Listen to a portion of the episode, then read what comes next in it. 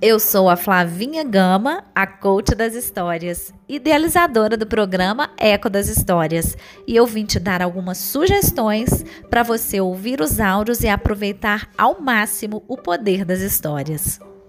Os áudios podem ser consumidos diretamente na plataforma através do celular, tablet, computador, enfim, qualquer meio digital com toda a comodidade e sem ocupar a memória do seu aparelho.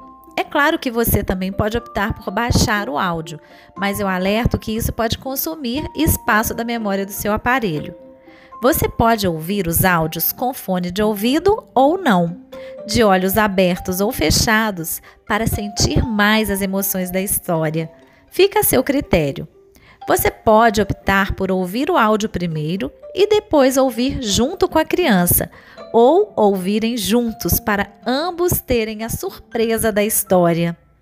Reserve alguns momentos para conversar sobre a história, além do gostei, não gostei.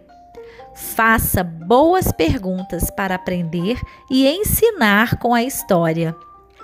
Brinque de recontar a história. Mude algumas partes.